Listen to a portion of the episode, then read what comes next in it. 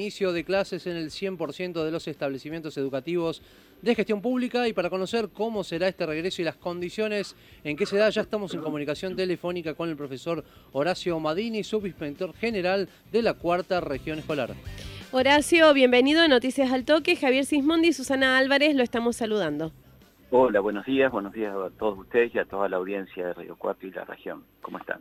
Un gusto, profesor Madini, tenerlo aquí en el aire de Noticias al Toque. Bueno, ¿cuál es la situación para el inicio de clases en cuanto al nombramiento de docentes suplentes? ¿Están todos? ¿Hay colegios en los que faltan? Bueno, eh, primero quiero decirle que estamos ante un gran desafío, eh, que es hoy el regreso, la incorporación de todos los alumnos a la escuela del año 2021. Lo vamos a hacer en forma bimodal, es decir, presencial y en forma remota, como lo hemos estado haciendo en el año anterior, eh, me refiero a la forma remota. Eh, tenemos algunas certezas y tenemos horizontes de esperanza, tenemos mucho optimismo desde el Ministerio de Educación, la Dirección General de Educación Primaria, la Cuarta Región Escolar, pero tenemos que pensar que vamos a volver a una escuela que tiene nuevos modos de habitarla, de transitarla, de disfrutarla, y lo que queremos es que sea un espacio seguro y cuidado en el marco de una pandemia. Hoy se va a realizar el acto público remoto desde el apoyo administrativo de la ciudad de Río Cuarto para cubrir los cargos suplentes y, e interinos de toda la región escolar. ¿Con esto estaría garantizado entonces que no falten eh, docentes? Eh, Mire, el año pasado en la incertidumbre y sin la cobertura de cargos suplentes, las escuelas han demostrado que han podido sobrellevar la escuela remota. Así que hoy quienes no pueden hacerlo en forma presencial, con la experiencia del año anterior, van a continuar eh, sosteniendo esta escuela en forma remota y quienes lo pueden hacer en forma presencial, lo van a hacer, que son la mayoría de las escuelas de la región. Otro de los problemas que, se ha presentado tiene que ver con las inscripciones de los chicos y sobre todo que no se sabían hasta el viernes si tenían banco en tal o en cuál escuela.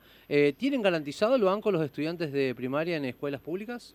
Así es, todos los alumnos tienen garantizado el espacio, la matrícula en las escuelas públicas primarias de la ciudad de Río Cuarto. Eh, nosotros hemos estado trabajando todo el fin de semana, no hemos tenido grandes consultas, más de tres o cuatro de alumnos que no sabían a qué escuela concurrir o que estaban prematriculados en tres o cuatro escuelas, pero ya se les ha evacuado la consulta y ya tienen su espacio en una escuela pública. Eh, tenemos una mesa de ayuda que va a estar trabajando hoy durante el horario de la mañana de 8 a 14 horas. Si ustedes quieren el teléfono se lo puedo pasar. No, bueno, por privado después, profesor, eh, se lo pedimos. Eh, bueno. Sí, este, esta mesa de ayuda va a estar eh, acompañada por los supervisores de la ciudad de Río Cuarto, todos los supervisores, el equipo de secretarios, así que vamos a estar todos dispuestos a acompañar y a darle la respuesta que los papás y las familias necesitan. Perfecto. Eh, profesor Madini, eh, el gobierno eh, se encarga de proveer a los docentes los elementos de protección y bioseguridad, porque recién hablábamos con Juan Simies de UPC y nos decía que hubo docentes que tuvieron que comprarse ellos mismos estos kits. Eso por un lado. ¿Y cómo es el protocolo en las escuelas? También sería interesante conocer.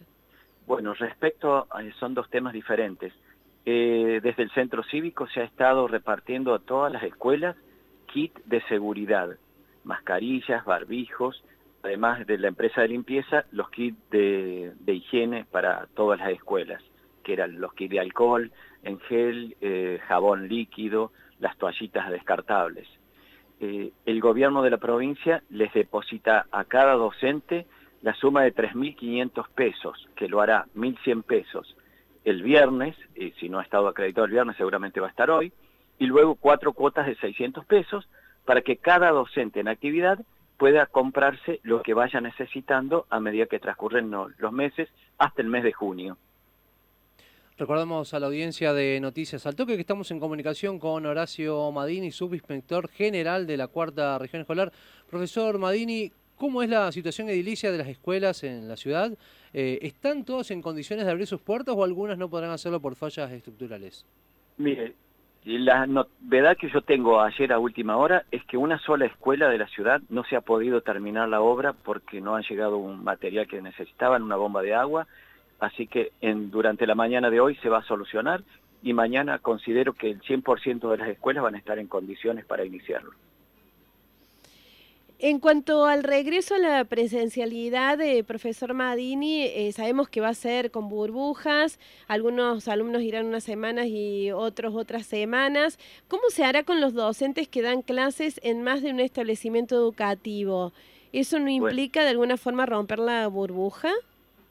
Eh, yo quisiera comentarles que en la región escolar tenemos 245 escuelas, 134 escuelas de esas son rurales ellas comienzan hoy con normalidad en forma presencial, a excepción de dos que están en obra, que lo harán en forma eh, eh, remota. Las otras escuelas, todas están en condiciones de comenzar y muchas de ellas lo van a hacer 100% presencial, no van a trabajar en burbujas ni en forma gradual. Son escuelas rurales, son escuelas de localidades más pequeñas que tienen espacio físico y que pueden hacer burbujas en distintos lugares que no se utilizarán para otra situación. La jornada pedagógica no va a ser superior a cuatro horas. Por lo tanto, el docente de grado va a estar acompañado por el trabajo de los docentes de ramos especiales, de los docentes de jornada extendida, de los maestros de fortalecimiento, o sea que vamos a tener todo el plantel educativo, todo el cuerpo docente al servicio de todas las burbujas y de todos los alumnos, lo mismo que los equipos directivos que están acompañando y los supervisores que los están también asesorando y, acompañando en esta nueva modalidad